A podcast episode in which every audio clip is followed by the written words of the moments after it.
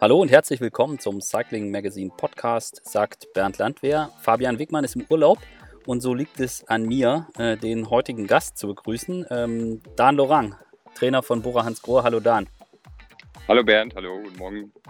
Äh, du warst schon vor der Tour de France bei uns im Podcast äh, zu Gast und hast erklärt, so deine Arbeitsweise, hast uns da Einblicke gegeben und auch wie du ähm, Emanuel Buchmann auf die Tour de France vorbereitet hast. Und äh, du warst da sehr ich sag mal, sehr optimistisch. Hast gesagt, du, eigentlich passt das alles ganz gut. Und so halb im Scherz haben wir dann beim Verabschieden gesagt, du äh, musst dann nach der Tour de France zu uns äh, zum Rapport wieder in, in den Podcast kommen. Und ähm, ja, es war irgendwie, man hatte bei Emanuel so gedacht, ja, der Top 10 ist echt realistisch und wenn alles irgendwie gut laufen könnte, dann Top 5. Und ja, am Ende fährt er ums Podium mit und wird ja in meinen Augen sensationell äh, Gesamtvierter bei der Tour de France. Ähm, deswegen die Frage zum Einstieg, wie lange hält bei dir so ein Gefühl vor, yo, wir haben echt was geschafft? Ähm, ja, das ist eine, ist eine sehr gute Frage. Also erstmal, wenn man sich das überlegt, wie das alles funktionieren könnte, auch wo wir dann gesprochen haben vor der Tour, wo man äh, natürlich im Vorfeld viele Gedanken gemacht hat, dann ist das ja alles erstmal Theorie. Natürlich, der Weg bis dahin war wirklich sehr gut. Wir hatten keine Vorkommnisse, aber dass es dann nachher auch so gut klappt, das war dann wirklich eine, äh, ja, einfach eine, eine Bestätigung äh, für die harte Arbeit, die vor allem äh, Emanuel da reingesteckt hat, aber auch eine Bestätigung für den ganzen Staff, für alle Leute, die da irgendwie beteiligt waren. Und darum äh, bin ich auch ein großer Fan davon, dass man das irgendwie schafft, dieses Gefühl, dass man da wirklich was erreicht hat, auch aufrecht zu erhalten. Das heißt nicht, dass man jetzt sich jeden Tag selber feiern sollte, aber einfach, dass man immer mal wieder das mal kurz innehält, das mal kurz genießt. Das gilt vor allem auch für den Athleten, ähm, der der das nicht einfach als selbstverständlich nehmen soll, sondern der vielleicht jetzt auch einfach mal durchschnaufen soll und sagen, also da habe ich was Besonderes geschafft und es geht zwar jetzt wieder weiter, aber trotzdem, ähm, das, das bleibt für immer stehen. Und ähm, von dem her würde ich sagen, das kommt immer wieder, wenn man gerade vielleicht mal, äh, wenn man gerade vielleicht mal müde wird oder ein kleines Down hat, wo man dann denkt, hey, das war, war super, war toll. Aber dann auch, äh, wenn es um, äh, wenn es schon wieder um die Arbeit geht, um Argumentation, wieso hat es dann geklappt? Äh, wenn man über Planungen für nächstes Jahr redet, da nimmt man das immer gerne wieder her und sagt, schaut, ähm, wir haben einen Plan gemacht, das war ein perfektes Rennprogramm. Wir haben diesen Plan ohne Kompromisse durchgezogen und am Ende hat es sehr gut funktioniert. Also von dem her kann man das, werden wir noch sehr lange von diesen Erfahrungen profitieren. Mhm. Das fand ich auch sehr interessant in dem Podcast. Ähm den wir vor der Tour gemacht haben, wo du auch so ein bisschen beschrieben hast, dass es für dich als Trainer, wenn man in so ein Team kommt, muss man erstmal Argumente sammeln und dass die Leute, dass, dass die merken, okay, das passt so und dass das Gefühl da ist. Hast du auch selber sowas gespürt, äh, wie, also Genugtuung ist das falsche Wort, aber sowas gespürt wie, ja, ich habe das, ich habe den richtigen Weg, bin mit den Jungs den richtigen Weg gegangen und äh, jetzt, jetzt sehen wir auch endlich und jetzt kriege ich auch die Bestätigung dafür. War das, war das auch so ein Moment, den du dann hattest und vielleicht, keine Ahnung, in Paris oder so? Oder kommt es erst hinterher? Mm, also ich denke, das äh, ist sehr natürlich gewachsen. Also von dem Anfang der Zusammenarbeit, wo natürlich, sage ich mal, jeder, der jetzt äh, im Performance-Bereich ist, äh, schon gesagt hat, okay, ähm, der kennt sich aus, der weiß schon was, ähm, der ist jetzt vielleicht wieder neu im Radsport, aber prinzipiell weiß er, wie Ausdauersport funktioniert. Aber dann ähm, gibt es natürlich, ähm, muss man sich ja erstmal beweisen. Also muss man ja auch mal die Leute davon überzeugen, dass das auch, äh, dass es ja. A funktioniert und B man es auch reproduzieren kann. Und das, da ist auch das Vertrauen über die letzten zweieinhalb Jahre einfach gewachsen. Das hat man gemerkt, auch in den Gesprächen, auch im äh, Umgang miteinander. Ähm, ich nehme da immer ganz gerne äh, gar nicht so, sagen wir mal, die sportliche Leitung, sondern vielleicht ganz andere Leute, wie zum Beispiel die Mechaniker als, als Punkt wo man im ersten Jahr, wo die sich vielleicht denken, okay, was macht denn der hier? Mhm. Ähm, und äh, jetzt kommt man einfach dahin und äh, ja, man, ohne dass es ausgesprochen wird, aber man merkt einfach, man hat einen ganz anderen Umgang miteinander, es herrscht gegenseitiger Respekt. Mhm. Und äh, das muss aber noch nicht ausgesprochen werden, sondern das ist ja. einfach so, jeder erkennt an, okay, ähm, was, was auf Mechanikerseite passiert, ist, ist sehr gut und was hier auf Trainerseite passiert, äh, auch oder im Performance-Bereich und dann ist es einfach ein respektvoller Umgang, der sich aber einfach ganz natürlich über die letzten Jahre aufgebaut hat. Jetzt nicht mit diesem Tour de France-Sieg, sondern ich meine, das Jahr hier ist eh immer außergewöhnlich Extrem, erfolgreich. Ja, ja. Und von dem her äh, ist das natürlich jetzt nochmal das i-Tüpfelchen gewesen. Mhm, mhm. Gab es Gab es irgendein, irgendein Lob oder irgendeine Aussage oder eine Anerkennung oder gab es irgendwas jetzt auf dich persönlich bezogen, worüber du, du dich besonders gefreut hast? Ähm, Nee, ich denke, äh, man muss da ja, muss ja immer ein bisschen vorsichtig sein, äh, im Radsport vor allem, weil es ist immer doch irgendwo eine Teamleistung. Das heißt, mhm. natürlich gab es das wirklich, dass äh, Leute ähm, auf mich zugekommen sind und sich bedankt haben und gesagt haben, hey, klasse, hast du gut gemacht. Ähm, und auf, im gleichen Zug muss man aber selber immer gucken und auch äh, die Leute, die einen loben, müssen natürlich auch gucken, dass, das, äh, dass sich das Ganze irgendwo aufs Team verteilt. Aber ich spüre auf jeden Fall, dass da äh, Anerkennung da ist und dass ich da auch, sagen wir mal, einen gewissen Handlungsspielraum habe, den man am Anfang sicherlich nicht hat. Mhm. Und wo man einfach merkt, da ist, da ist jetzt Vertrauen da und mhm. ähm, mhm. man hält was von der Meinung. Und das, wie gesagt, das war von Anfang auch, am Anfang auch so, aber jetzt ist es einfach nochmal ein Schritt weiter, was ja ein ganz normaler Prozess ist. Ja, ja. Ja, du bist wieder diplomatisch wie immer. Ich dachte, da kommt jetzt sowas wie äh, Emo ist in, äh, nach dem Chance die See dir um den Hals gefallen oder so. Ich dachte irgendwie so eine blumige Geschichte. Kann, kannst du da jetzt erzählen? ja, ich meine, dass äh, der, der, Sportler natürlich äh, dankbar ist und äh, wir den Moment dann auch ja, kurz mal zusammen verbringen können. Das äh, ist ja eh was Besonderes, weil ich ja selten bei den Rennen dabei bin. Das ist schon was, aber ähm, ich denke halt, ähm, das ist was, das macht man dann unter Sportler und Trainer nochmal persönlich. Mhm als dass man das jetzt zu stark in der, in der Öffentlichkeit auslebt, weil es bezieht sich, also, also es wird dann sehr stark fokussiert auf ein paar wenige Leute ähm, und ähm, das wird dann der Sache nicht gerecht. Von dem her, ja. äh, also ich, ich denke, äh, Emo, oder ich bin mir sicher, Emo ist da auch dankbar, er hat das auch zu verstehen gegeben, genauso wie ich dankbar, so einen Athleten trainieren zu können. Mhm. Und aber bin ich auch dankbar für die anderen Athleten, wenn da ein, ein, äh, ein äh, Gregor, äh, sage ich mal, äh, vielleicht das Rennen seines Lebens fährt und sich da äh, voll reinhängt. Und ich meine, der wird von, von Helmut, von einem anderen Trainer betreut. Dann bin ich auch dafür dankbar, dass die Leute fit sind, dass wir so gut zusammengearbeitet haben, dass wir das vorbereitet haben. Ja. Und versuche das auch so mitzugeben. Was ich dann, wenn man dann zu Hause alleine ist, kann man für sich selber ja immer noch denken, was man will. Aber äh, ich denke mal, ja. Wichtig ist einfach, dass es ein, der Teamgedanke da ist, weil es geht weiter, es kommen viele Rennen, es, es kommen die nächsten Saisons und dann ist man wieder, immer wieder zusammen im selben Boot. Das ist mir auch, äh, das ist mir auch so ein bisschen, also bei euch sehr stark jetzt bei dieser Tour de France aufgefallen. Also gerade jetzt so die ersten Tage fand ich total interessant, wie, wie auch Maximilian Schachmann da extrem viel von dieser Medienaufmerksamkeit weggenommen hat von Emo. Also der konnte sich dann nach der Etappe äh, ganz easy ausrollen und da war quasi keiner so. Und er hat es sichtlich genossen und andersrum genau das, was du sagst, ähm, dass äh, Gregor Mühlberger, der in meinen, also für mich war das sehr überraschend, wie stark er gefahren ist. Gerade in der Schlusswoche und ich fand es auch, fand es auch ein schönes Bild, wie er dann äh, Emu, der jetzt nicht dafür bekannt ist, dass er äh, hüpfend durch die Gegend springt, äh, wenn ihm was Gutes gelungen ist, ja, äh, wie, wie, dann, wie dann Gregor äh, Emu in den Arm nimmt äh, nach der Schlussetappe und, sich, und man sieht, wie er sich freut. Äh, das, das, das ist mir mehrfach bei, bei euch jetzt im Team aufgefallen. Ja, und gerade Gregor fand ich sehr beeindruckend, muss ich sagen. Ja, ich, ich denke auch, das ist was, was ich im Vorfeld, ähm, man, man, hat ja ein Trainingslager mal zusammen gemacht und ich habe versucht, auch äh, immer den Jungs zu verstehen zu geben, dass man besondere Leistungen meistens nicht unbedingt für eine Sache nur macht, also in dem Fall für ein gutes Ergebnis oder für Geld, sondern besondere Leistungen kommen meistens, wenn man, weil man das für eine Person macht, also weil es einfach menschenbezogen ist. Und ich denke, genau das ist auch dann passiert, vielleicht schon im Vorfeld von der Tour, aber dann vor allem auch während der Tour dass äh, Gregor gesehen hat, hey, der Emo, der kann da tatsächlich ums, vielleicht sogar ganz vorne mitfahren, ums Podium oder Top 5, da ist was ganz Großes möglich. Und ich glaube, Emo hat auch da an seinen äh, Kapitänsqualitäten gearbeitet, hat die Jungs auch motiviert. Und da ist einfach was gewachsen. Und dann damit ist auch eine Leistung rausgekommen bei Gregor, die vielleicht erstmal vorher nicht so möglich gewesen wäre, weil er einfach für, ich sage jetzt mal, für seinen Kapitän oder auch für den Menschen äh, ja. Emo da gefahren ist. Und das das ist einfach extrem wichtig, dass die Jungs das verstehen und dass eben auch mit ihren Handlungen sie da einen großen Einfluss, äh, Einfluss darauf nehmen können. Ja. Ich würde jetzt gerne mit dir so ein bisschen in die Analyse ähm, eintauchen. Aus meiner Sicht war das von Emu eine perfekte Tour. Also so wie ich habe keinen Fehler von ihm gesehen. Ich weiß nicht, kannst du kannst du sicher besser beurteilen. Ähm, aber von dem, was er an seiner, was er rausgeholt hat, wie er gefahren ist, vielleicht Mannschaftszeitfahren kann man jetzt hin oder her diskutieren.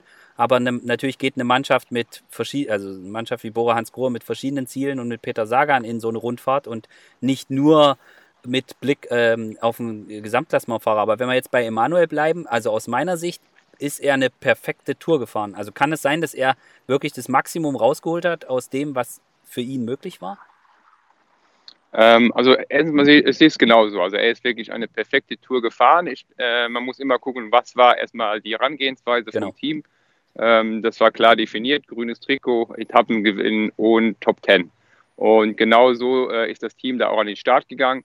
Und als man dann gesehen hat, ähm, im Laufe der zweiten Woche auch, ähm, dass, äh, ja, dass halt im Gesamtklassement vielleicht mehr als die Top Ten möglich ist, haben wir selber aber auch den Ball flach gehalten und haben auch äh, mit Emo geredet und er hat sich das auch immer wieder, ähm, sag ich mal, gesagt, dass das Top Ten die Ziel ist und wir nicht jetzt, äh, sag ich mal, äh, äh, Übermut kriegen und sagen, okay, und jetzt greifen wir das Podium an und äh, ähm, ja, versuchen da irgendwas ganz Spektakuläres, weil wir A ja nicht wussten, was passiert in der dritten Woche, ähm, weil wir, es gab ja eben jetzt äh, eben aktuell letztes Jahr bei der Welt dieses negative Erlebnis. Und B, wir wollten ja auch jetzt, wir wollten ja nichts verlieren. Nehmen wir an, Emo hätte noch irgendwo angegriffen, weil er hat sich vor allem auch in der zweiten Woche wirklich auch danach gefühlt, dass, da, dass er vielleicht irgendwas probieren kann. Und dann bricht er ein und dann wird er nachher 12. oder 13. Dann sagt vielleicht jeder, naja, er hat super gekämpft, aber wir haben wieder nicht das Ziel erreicht. Und das wollten wir nicht riskieren, sondern wir haben gesagt, okay, wir versuchen das jetzt so durchzufahren und wenn wir am Ende es schaffen, das Ziel zu erreichen, dann ist es was Großes, dann haben wir, haben wir was gewonnen. Und äh, dann kann man immer noch für die nächsten Jahre gucken, wie man weitermacht. Und genau daran hat er sich auch gehalten. Und von dem her war das das Optimale, was, was möglich war. Mhm. Gab's, war irgendeine, ich sag mal, eine, es war eine spektakuläre Tour de France, äh, die, wo es sehr eng war im Gesamtklassement und das hat natürlich e-, extrem das Rennen beeinflusst, wie es abgelaufen ist. Natürlich ist klar, dass ihr ähm, macht euch vorher Gedanken, wie läuft welche Etappe möglicherweise und wo sind welche Belastungen zu erwarten.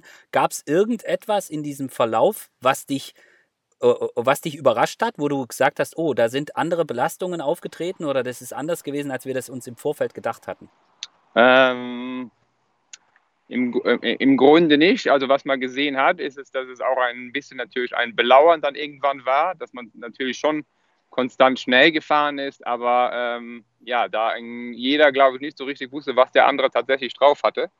Und ähm, von dem her, das, äh, das ist so was, was, was aufgefallen ist. Und dann, was man ja eigentlich äh, oder womit wir gerechnet haben, das waren ja dann diese letzten drei Tage in der Summe, also diese Belastung in der Summe, die es ja schlussendlich jetzt nicht gab aufgrund der, äh, der verkürzten Strecken. Ähm, das wäre sicherlich interessant gewesen, wie, äh, wie war, hätten die Belastungen tatsächlich ausgeschaut und äh, wäre das dem nahegekommen, was wir uns im Vorfeld überlegt haben. Aber ansonsten waren das alles ganz normale ähm, ja, Etappenverläufe, sage ich mal, auch die Leistungen, mhm. die gefahren wurden, also alles Dinge, die, wo man sagt, okay, ähm, das ist nachvollziehbar, dass es dann für den vierten Platz reicht. Das hätte ich vielleicht vorher oder hätte vielleicht keiner so in dem Sinne gedacht, weil ein vierter Platz ist es ja A, weil es eine super Leistung ist, auch B, weil andere auch damit zu kämpfen hatten, über die Dauer diese Leistungen immer wieder mitzugehen. Mhm. Und ähm, ja, da war ich vielleicht etwas überrascht, dass nicht der eine oder andere noch ähm, mit um die Top 5 da äh, äh, gekämpft hat. Aber ansonsten war es jetzt nichts Unerwartetes. Glaubst du, dass die Höhe, wir hatten vorher viel drüber gesprochen, glaubst du, dass, die, dass der Einfluss dann nicht so groß war, weil die Etappen verkürzt waren? Sicherlich war der Einfluss nicht ganz so groß. Also das muss, äh, muss man einfach sagen. Der wäre sicherlich noch mal größer gewesen, äh, wenn die Etappen oder wenn man hätten die kompletten Etappen am Ende fahren können. Ich denke auch, der Sieger wäre immer der gleiche gewesen. Ähm, mhm. Da bin ich mir relativ sicher. Das wäre ihm auch entgegengekommen. Äh, wie es dann da hinten, äh, also praktisch von Platz 2 bis 5 ausgeschaut hätte, das wäre sicherlich nochmal spannend geworden. Was, was war die schwerste, die schwerste Etappe dieser, dieser Rundfahrt? War das die, die, die Galibier-Etappe, ähm, jetzt so rein von den Werten, die du natürlich analysiert hast? Ähm, von den Spitzenwerten ja, äh, da war das die Galibi-Etappe, aber ich würde sagen, die härteste Etappe, auch was die Fahrer berichten, äh, war einfach die letzte. Ähm, einfach dieser sehr, sehr lange Anstieg mhm. und dieses äh, ja, hohes Tempo, belauern, eigentlich dann irgendwie doch müde sein und äh, es geht nochmal um alles. Also ich glaube, das war wirklich äh, schon so das äh, Limit. Mhm. weil ja, weil da einfach viele Komponenten dann auch zusammenkamen, natürlich auch dann in diese Höhe. Jetzt allein von den Werten her war Galibier dann auch vor allem hinten raus, war, ähm, ja, schon, waren schon die Höchstbelastungen, ja. Mhm. Und die Attacke von Emu am, am letzten, also 500, 600 vor Ziel bei dieser vorletzten Etappe nach Val Thorens, ähm, wie viel Prozent war da die Attacke einfach nur aus dem Kopf heraus und wie viel und wie viel war es wirklich, ich habe noch Kraft, ich kann noch angreifen? Ähm, ja, ich denke, da, ähm, da war ja die Situation, er wusste, okay, ich kann jetzt attackieren, ich werde nicht mehr viel verlieren, auch wenn ich jetzt einbreche. Ja. Aber ähm, da war auch der, sagen wir mal, da waren alle Systeme auch am Limit. Ähm, das war einfach, ich beschleunige mal und gucke, was passiert. Ich meine, hätte er jetzt auf einmal, zack, ein großes Loch da gerissen, dann wäre er sicherlich nochmal äh, vom Kopf her nochmal ein bisschen mehr gegangen. Aber so war es, okay, gut, es klappt nicht und dann, ich, ich werde trotzdem Vierter. Also es, ja, ja. ich, verliere, ich verliere hier gerade nichts, sondern ich habe es versucht. Und ich muss einfach sagen, okay, jetzt in dem Moment, heute fühlen sich vielleicht die anderen mindestens genauso gut.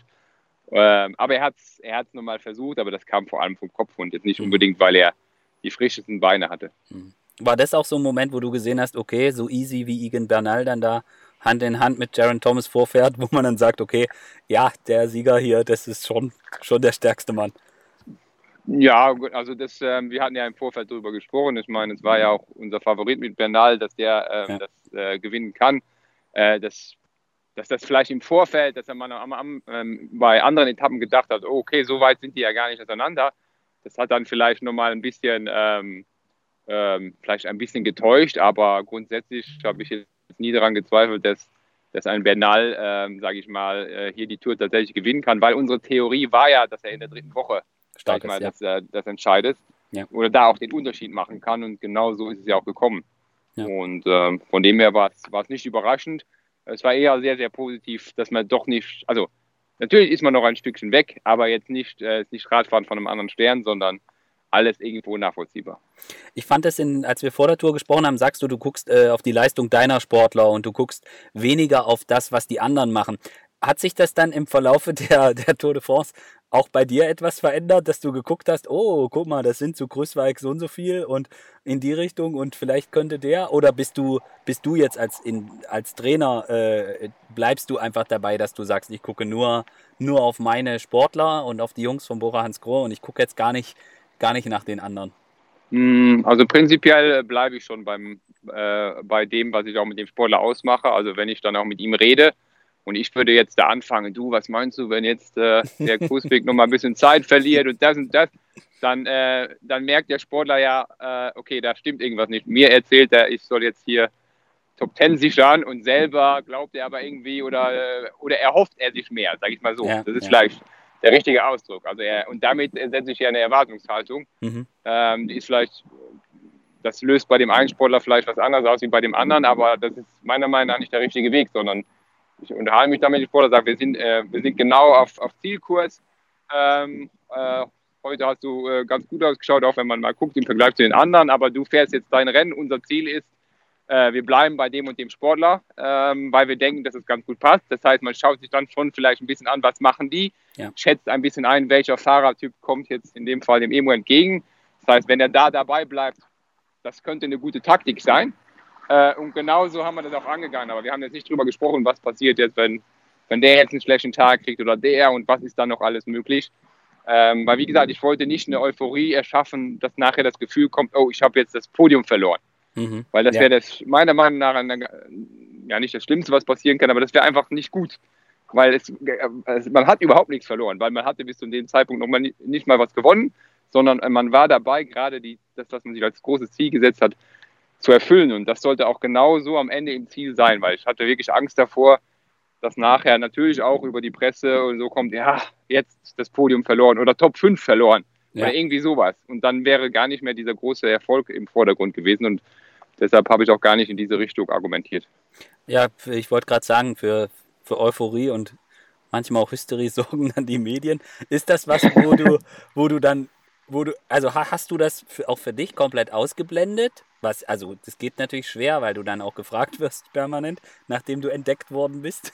ähm, aber aber ähm, ist das, ist das was, wo du, was du dann auch aufnimmst, wo du dich dann auch ärgerst, wenn du irgendwo liest, dass es heißt, hier Buchmann, kann Buchmann hier äh, Gelb holen oder sowas? Ist das, wo du dann denkst, oh Jungs, jetzt das blenden wir aus, halten wir fern oder wie, wie, wie machst du das dann? Also ist, ihr denkt natürlich drüber nach, hast du ja gerade beschrieben, welche Auswirkungen ja. was hat, wenn man auch Erwartungshaltungen schürt. Ja, da ist eben gut, dass äh, jetzt jemand wie, äh, äh, wie Emo sich da gar nicht so viel dafür interessiert. Also der versucht schon während der Tour, sicherlich kriegt er gewisse Schlagzeilen mit, ähm, aber sich da halt mehr oder weniger schon ein bisschen noch abzuschotten.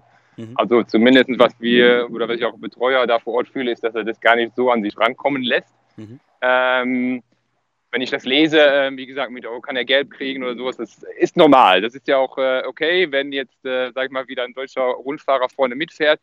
Und äh, man hat ja auch sehr viele positive Nachrichten aus dem ganzen Umfeld gekriegt. Jetzt gucken wir wieder Radsport, das ist so spannend wie noch mhm. nie und das macht Spaß.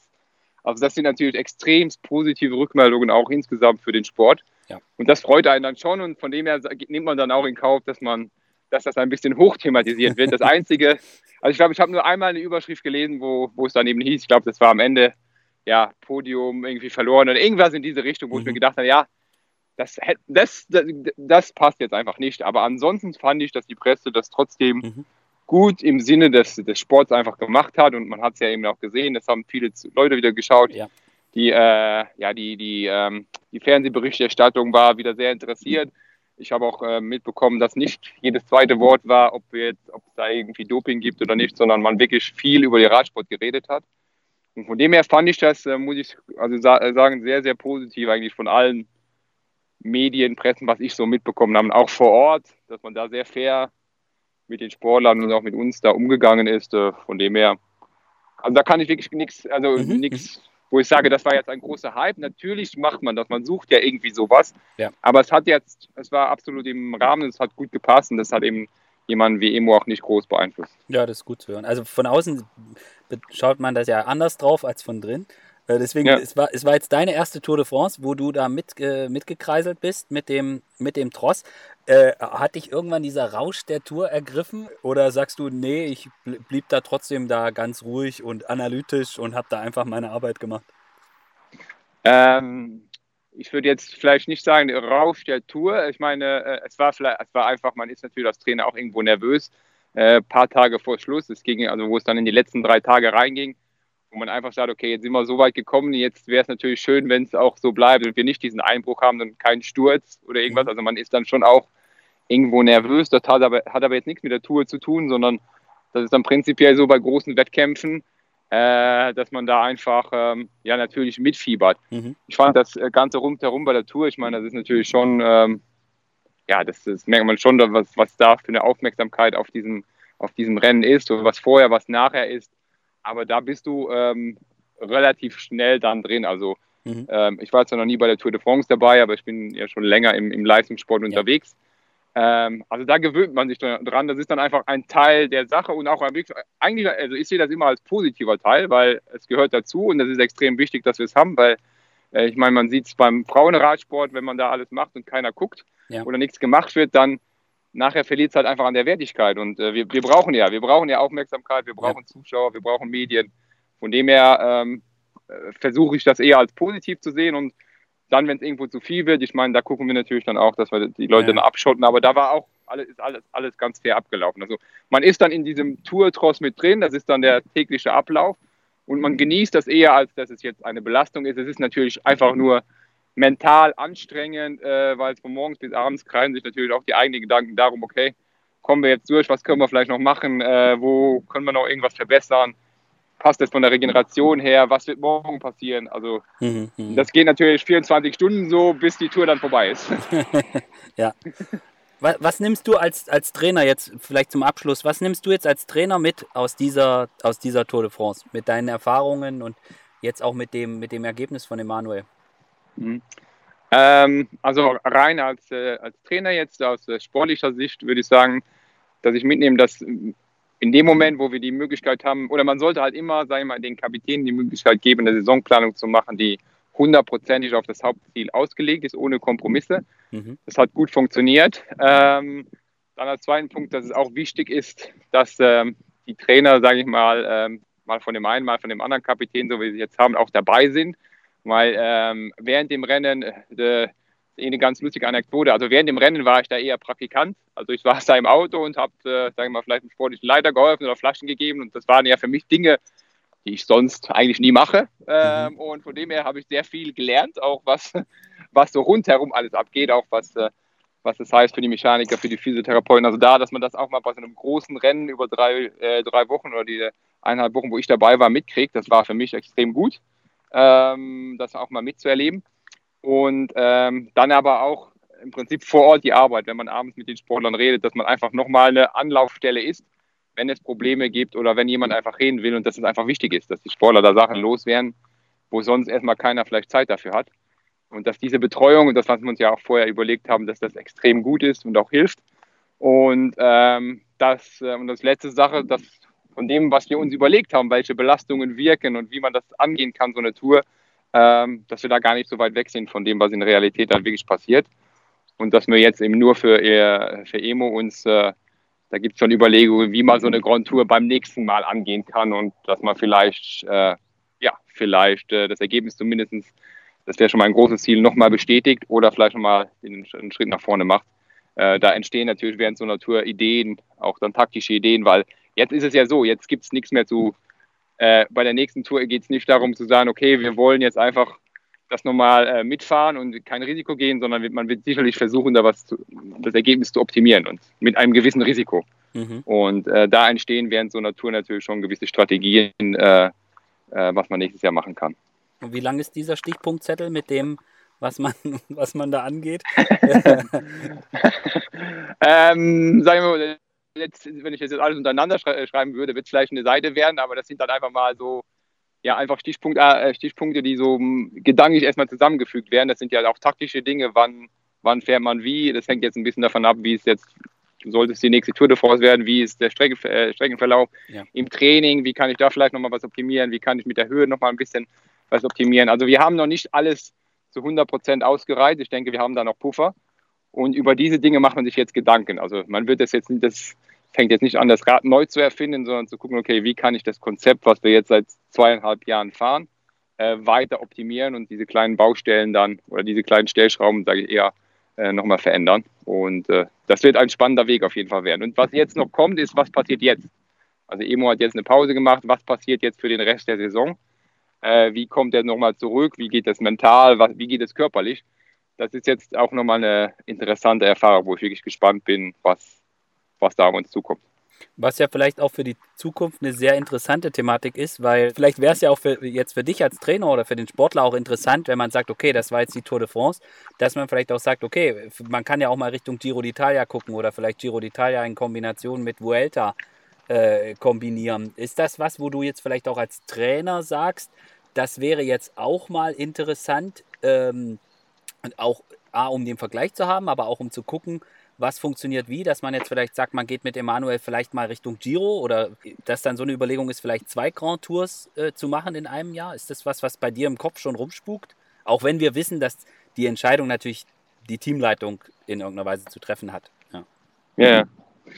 Ähm, also ich finde das, A muss man natürlich auch immer mal, mal, gucken, wie so die Strecken sind, also wie ist das Streckenprofil, das, davon hängt ja auch äh, ein bisschen ab, was einem vielleicht, liegt. was auf einen besser zugeschnitten ist, genau, was einem am besten liegt. Und ähm, dann ist es so eine Sache, ähm, also ich sage jetzt mal, viele sagen ja, okay, ich muss jetzt zwei Grand Tours machen, um einen Entwicklungsschritt zu machen. Das mag bei dem einen oder anderen Fahrer sein, das sehe ich jetzt bei Emo nicht so. Also das wäre kein Argument, sondern wenn, mhm. dann wäre es tatsächlich, dass man sagt, okay, man macht äh, zweimal eine Grand Tour, um auch richtig gut zu fahren. Vielleicht fährt man einmal auf Etappe und einmal auf Gesamtsieg, aber ähm, also wirklich, es geht dann um die Leistung während dieser Grand Tour und jetzt nicht um zu sagen, wir wollen jetzt dadurch einen großen Entwicklungsschritt machen, weil er einfach im Training so viel Qualität schon abruft, dass er das einfach nicht braucht. Und es natürlich auch verbunden ist, die Belastung ist eine ganz andere. Wenn ich jetzt drei Wochen bei der Tour bin, also mental die Belastung, äh, ob ich die dann zweimal im Jahr unbedingt haben muss bei einem Fahrer, wo es physiologisch wahrscheinlich nicht großen Unterschied macht, ist halt einfach die Frage. Darum ich, ist das für mich kein äh, Gedankenspiel, außer äh, man, man sagt jetzt einfach auch, äh, also teamintern, es wäre für uns gut, oder Emu sagt, er würde gerne mal den Giro fahren, mhm. dann wird so eine Überlegung sicherlich kommen. Ähm, wir haben jetzt noch nicht darüber gesprochen. Ich weiß, dass die Tour, wie für jeden Rennfahrer, natürlich für Emu die, die größte Motivation ist. Ähm, aber das heißt nicht, dass äh, so, ein, so ein super Rennen wie der Giro, dass das nicht auch mal eine Rolle spielen könnte. Ich denke, das sind Sachen, die man auch mal mit dem Sportler besprechen muss, weil er muss ja nachher dahinter stehen. Also, dass er einfach da, dafür kann ich mich jetzt hier ein halbes Jahr vorbereiten und quälen und alles in Kauf nehmen. äh, weil ich mich so motivieren kann äh, für den Giro, genauso wie für eine Tour. Ähm, das sind Dinge, die man am besten erstmal mit dem Sportler selber klärt. Und ich, ich würde es nicht ausschließen, aber aktuell haben wir darüber noch nicht gesprochen. Ja, ja. Ja, da passiert ja auch noch einiges und ist ja noch ein bisschen, noch ein bisschen Luft. Wir haben ja erst äh, gerade mal August. Ähm, vielleicht noch eine Sache, zur, nur um das zu ergänzen. Man muss ja nur anschauen, was haben die letzten Tour de France-Sieger denn danach so gemacht. Also da gibt es ja auch Unterschiede. Ähm, was ist danach noch möglich? Also einfach mental, wenn du so eine Grand Tour ja. wirklich auf dem Top-Niveau fährst und auch erfolgreich beendest. Und einige können dann einfach weitermachen, für die anderen ist das Jahr gelaufen. Ähm, das ist ja nicht körperlich nur bedingt, das ist vor allem mental bedingt. Und da muss man einfach auch gucken, wohin entwickelt sich Emo, wie, was ist da möglich. Äh, zum Abschluss, wir hören dich gerade, du bist unterwegs. Äh, was, die Tour ist jetzt rum. Äh, Emo hast du gerade gesagt, der hat jetzt auch eine Pause gemacht. Was kreist bei dir gerade? Was ist gerade so die größte Baustelle, die du jetzt gerade hast? Wird wahrscheinlich gerade nicht Emanuel Buchmann sein. Äh, nee, äh, nee, das stimmt.